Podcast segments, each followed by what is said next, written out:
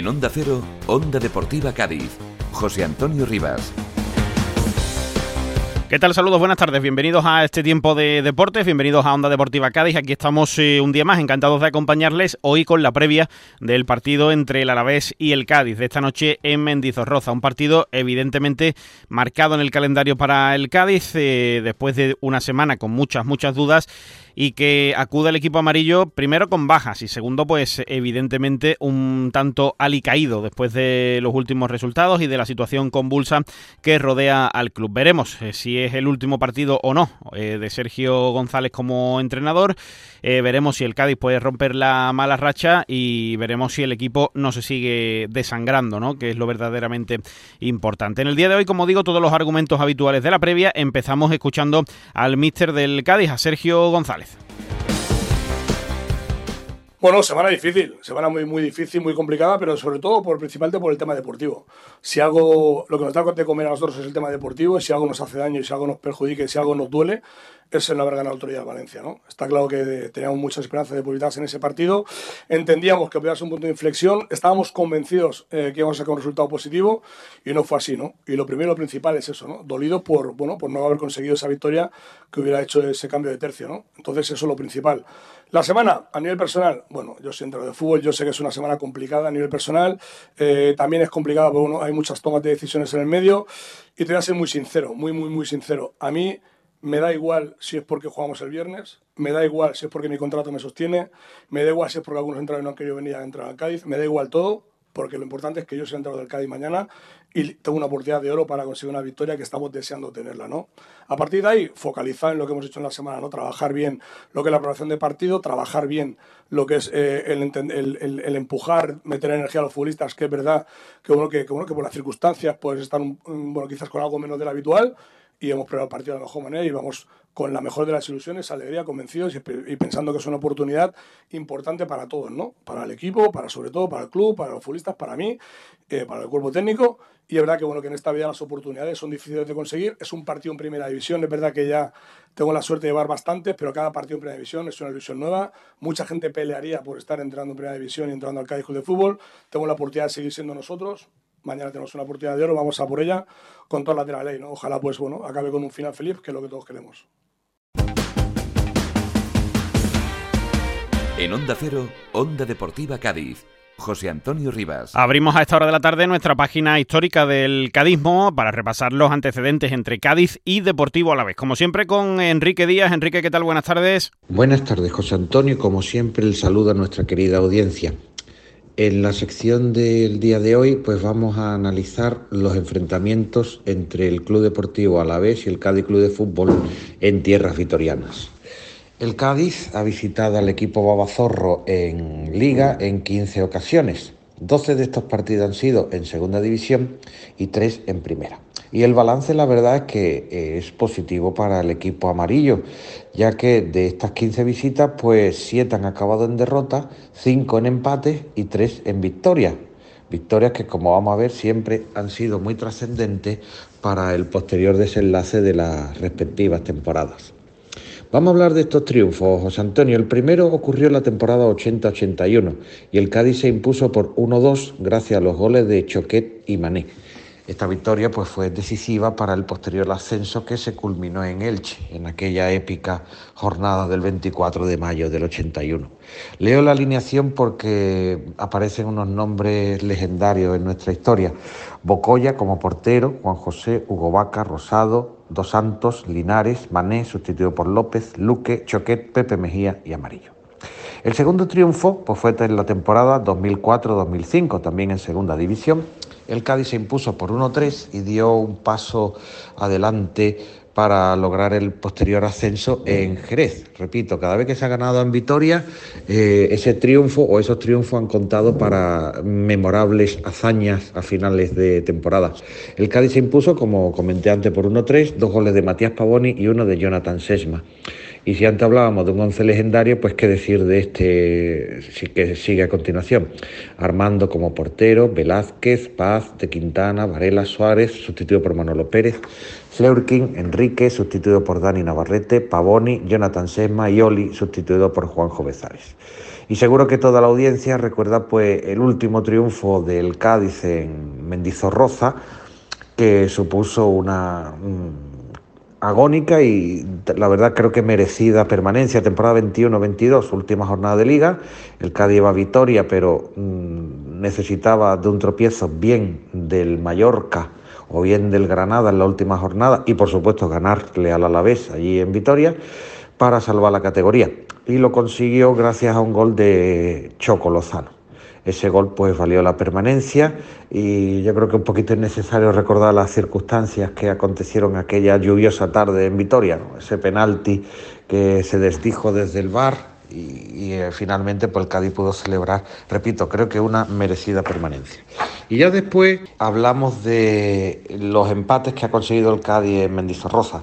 Temporada 76-77, empate a uno, gol de Mané. Ese empate también sirvió para un posterior ascenso, el primero precisamente en la historia cadista, primera división.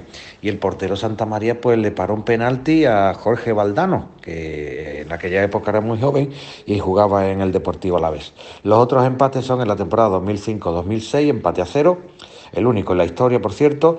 2006-2007, empate a uno, gol del Cádiz marcado por Aloisi en propia puerta. 2007-2008, un gol de Parry. Y 2020-2021, en la temporada mm, del COVID, de la pandemia, pues empate a uno también. Y el Cádiz marcó, gracias a un gol de Ale Fernández, de penalti. Hombre, si nos ponemos a referirnos a los precedentes en primera, pues podemos ser eh, optimista, ya que en las tres visitas del Cádiz a Vitoria en primera división, pues nunca ha perdido. Y lamentablemente pues hay un precedente muy triste en las visitas al Alavés, ya que en la 68-69 pues el Cádiz consumó el descenso a tercera división, entonces no había segunda vez en la última jornada de liga. Así pues, repito el balance, José Antonio, 15 visitas al Club Deportivo Alavés, 3 triunfos, 5 empates y 7 derrotas del Cádiz. De estas 15 ligas, pues el Cádiz ha superado al Deportivo Alavés en 11 y lógicamente eh, ha sucedido lo contrario en cuatro ocasiones. Y ya, pues pasamos al trasvase tanto de entrenadores como de jugadores. Entre los jugadores, pues los más eh, ilustres, pues en el podio, vamos a decirlo así, está Paco Baena que jugó una temporada en el Alavés, la 76-77, y marcó 13 tantos. Otros eh, jugadores que han vestido ambas camisetas, Catalán, Ortigosa, Armando, Muchastegui, Sergio Rodríguez, Javi Guerra, César Caneda, Osbeche y los casos más recientes de Lucas Pérez, Rubén Sobrino o Manu Vallejo. Y como entrenadores pues me salen el controvertido José Antonio Naya y García Dandoín. Y ya para terminar, Manolo, pues la pincelada histórica del equipo Babazorro, del Glorioso, como le llaman allá por tierras alavesas. El Alavés se fundó en 1921, con la vigente cumple 18 temporadas la máxima categoría del fútbol español, 38 en segunda, 12 en segunda B y 22 en tercera. Hay que destacar que el Alavés ha jugado dos finales, una de Copa del Rey 16-17 y una de la UEFA. Siempre hablamos de esta final de la UEFA contra el Liverpool en la 2000-2001 que se decidió por el gol de oro. Una pena que, el Alavés perdiera aquella final, desde luego, tenía un equipo extraordinario. Y ya pues referirnos al campo de Mendizorroza, que se inauguró en 1924 que tiene una capacidad de 19.840 espectadores y que es el estadio del Deportivo Alavés, un equipo con el que, bueno, o mejor dicho, iba a decir dos aficiones que se llevan estupendamente.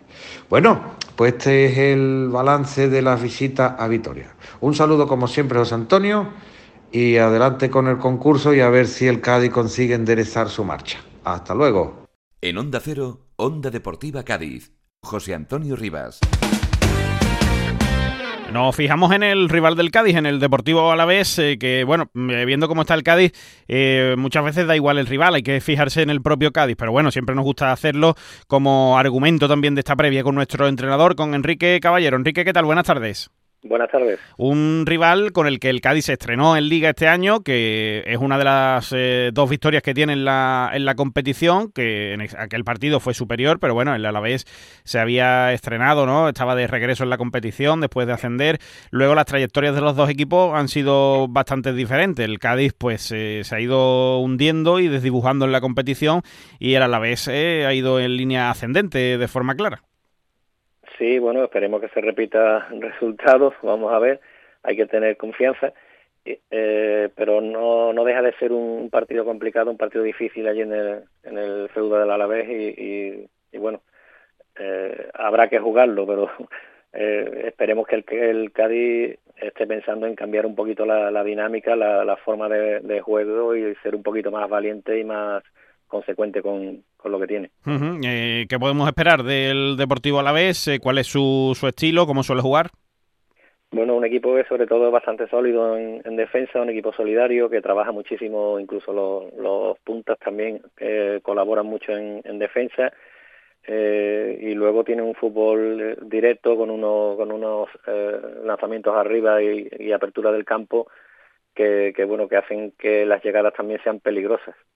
Uh -huh. Y sobre todo eh, destacaba el otro día también eh, Sergio, que es uno de los equipos que más centra en la competición, por eso pues, extremos muy abiertos y, y, no se entretiene ¿no? en mucha elaboración, sino buscando rápidamente el balón al área. Sí, por eso te digo, un equipo que abre el campo, se incorpora muy, muy bien también los laterales, eh, desdoblando y, y, buscan siempre el centro y, y remate. Eh, cuando un equipo centra tanto, también es, es lógico que, que, las ocasiones lleguen y... Hmm y, puedan llegar eh, goles. Un equipo que ya te digo, tanto en, en, ataque como en defensa es muy fuerte por arriba. Y mm, la verdad es que, bueno, eh, esos centros al área, tanto si juega Samu como si lo hace Quique, son eh, dos jugadores, bueno, pues con, corpulentos y que, y que van bien por arriba y que saben desenvolverse bien en ese tipo de acciones. Así que habrá que tener cuidado. Como siempre nos gusta eh, también decir y fijarnos y poner el foco, puntos débiles, que en este caso yo creo que también son bastante evidentes los de los del Alavés, ¿eh? O sea que, que es un equipo al que se le puede meter mano. Sí, bueno, yo, creo que el, que el Cádiz tiene que mover rápido el balón, intentar que, que no dejarlos eh, que centren, presionarle eh, con fuerza y, y, tener sobre todo paciencia. No, no se trata tampoco de, de, ir a lo loco, sino de tener paciencia, buscar la, la ocasión y, y, sobre todo estar muy atento por arriba en, en, en, defensa, porque ya te digo que es un equipo peligrosísimo. Uh -huh. eh, vamos con el posible 11 del Deportivo Alavés para el partido de esta noche. Bien, creo que podría salir con Cibera en la portería, con Javi López, Rafa Marín, eh, Nahuel Tenaglia y Gorosabel en defensa, eh, John Guridi, eh, Benavides y Ander Guevara, y luego Luis Rioja, Quique García creo que va, que va a jugar y Carlos Vicente. Bueno, hay una de las incorporaciones también en este mercado de, de, invierno. Pues lo veremos esta noche y esperemos que sirva para que el Cádiz pues levante un poco de, de cabeza que falta hace desde luego. Enrique, gracias, un abrazo. Venga, muchas gracias. En Onda Cero, Onda Deportiva Cádiz, José Antonio Rivas. Nos fijamos como siempre también en eh, los árbitros, eh, concretamente en el árbitro que va a dirigir el partido de esta noche en Mendizorroza. Con nuestro árbitro Vicente Cordón. Vicente, ¿qué tal? Muy buenas. Buenos días. Buenas tardes, Antonio. Eh, antes de arrancar con el partido de esta noche, como a modo de, de, pincelada del otro día, del partido frente al Valencia, ¿algo que comentar de ese partido, del arbitraje? Bueno, la verdad que vimos que un Cádiz, la verdad que muy bien en el primer, periodo, en el segundo se vino un poquito abajo con algunas decisiones con un poquito comprometidas del colegiado que, que bueno, ya hemos visto en las noticias, el Comité Técnico de Árbitro ha tomado nota. Eh, tenía un partido designado para la Copa del, Rey, el Bilbao a la vez, y se lo han quitado. Y bueno, por esas dos jugadas que para mí yo creo que, que fueron muy claras. La primera fue el penalti, recordaremos ese, ese penalti eh, que, el lanzamiento de, de, de, falta del Cádiz da impacto a la mano del jugador del Valencia y Díaz de Meira dice que no, que está tal, y entonces el VAR pues el que le hace rectificar y bueno, se considera penalti muy claro por esas manos que se salen a pasear y que, en definitiva corta la trayectoria del balón. Bueno, pues eh, ese arbitraje del otro día también, bueno, que al final evidentemente no influyó para nada en el resultado, pero con algunas jugadas ahí para, para comentar. El de esta noche en Vitoria, ¿quién tenemos sobre el verde? Bueno, pues tenemos a un colegiado que, bueno, que es la tercera vez que nos va a arbitrar esta temporada. Es un colegiado que no nos va bastante bien. Se trata del gallego eh, Alejandro Ruiz, Muñiz Ruiz, de 32 años, perteneciente al colegio, como te digo, gallego, y en el bar estará el madrileño Valentín Pizarro Gómez. Como tú bien dices, es la tercera vez esta temporada, todas fuera de casa, además. ¿eh? Sí, sí, la verdad que fue la, la segunda jornada, hubo Club Barcelona 2, Cádiz 0, y en la jornada 17, recientemente, hace unas cuantas semanas, Unión, de la, Unión Deportiva Las Palmas 1, Cádiz 1. Bueno, y aparte de eso, el balance con el Cádiz de, otras épocas y demás, eh, ¿le va bien? ¿Le va regular? Pues la verdad que eh, nos ha arbitrado en 10 ocasiones, cinco, eh, hemos tenido tan solamente una victoria, cinco derrotas y cuatro empates. La verdad que a ver si cambiamos el rumbo y bueno, y a partir de hoy pues un camino nuevo, porque la verdad que está la cosa un poquito complicada y yo creo que ese campo es muy importante, sobre todo puntuar. Esperemos que no, que no sea influyente. En cuanto a su estilo de arbitraje y demás, ¿qué contamos?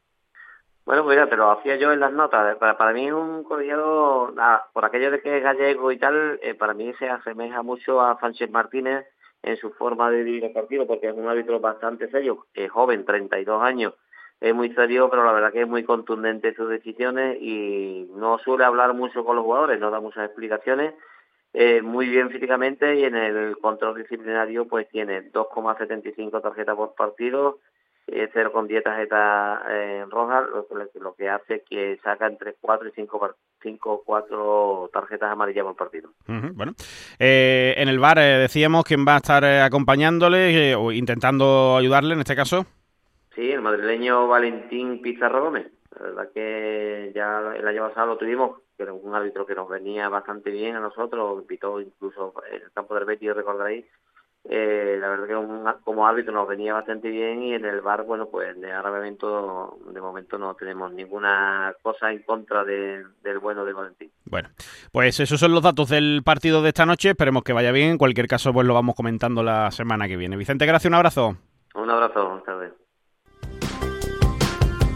Hasta aquí nuestro programa de hoy. Volvemos el lunes con nuestra tertulia La Resaca para analizar todo lo que haya dado de sí ese partido entre Cádiz y Alavés y todo lo que rodee a la actualidad del Cádiz Club de Fútbol. Les recuerdo que ahora pueden seguir escuchando Onda Cero, llegan las noticias con Carmen Paul y que esta tarde, eh, además de poder seguir el partido del Cádiz, pues les esperamos a partir de las 8 desde el Gran Teatro Falla con una nueva sesión de preliminares eh, del concurso oficial de agrupaciones carnavalescas. Sigan escuchando Onda Cero. Adiós.